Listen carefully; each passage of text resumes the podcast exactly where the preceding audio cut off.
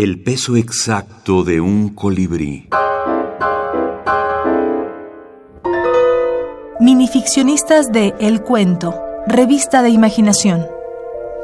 Alguien del otro lado. Mempo Giardinelli. Sueño que en un sueño me encuentro ante una luz enseguecedora que me da de lleno en los ojos. No puedo ver nada, no distingo lo que hay del otro lado, pero sé que hay alguien. ¿Dónde estoy? Pregunto angustiada. ¿Quién está ahí? Adivine. Me responde una voz fría y superior.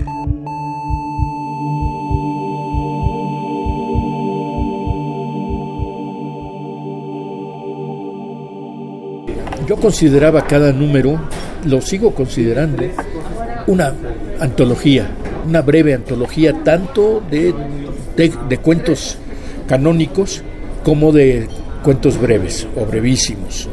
Allí este, cada número era una, una, pequeña antología y por eso para mí, que aprendí a leer cuento mucho ahí, todos los números son significativos. Agustín Monsreal, escritor.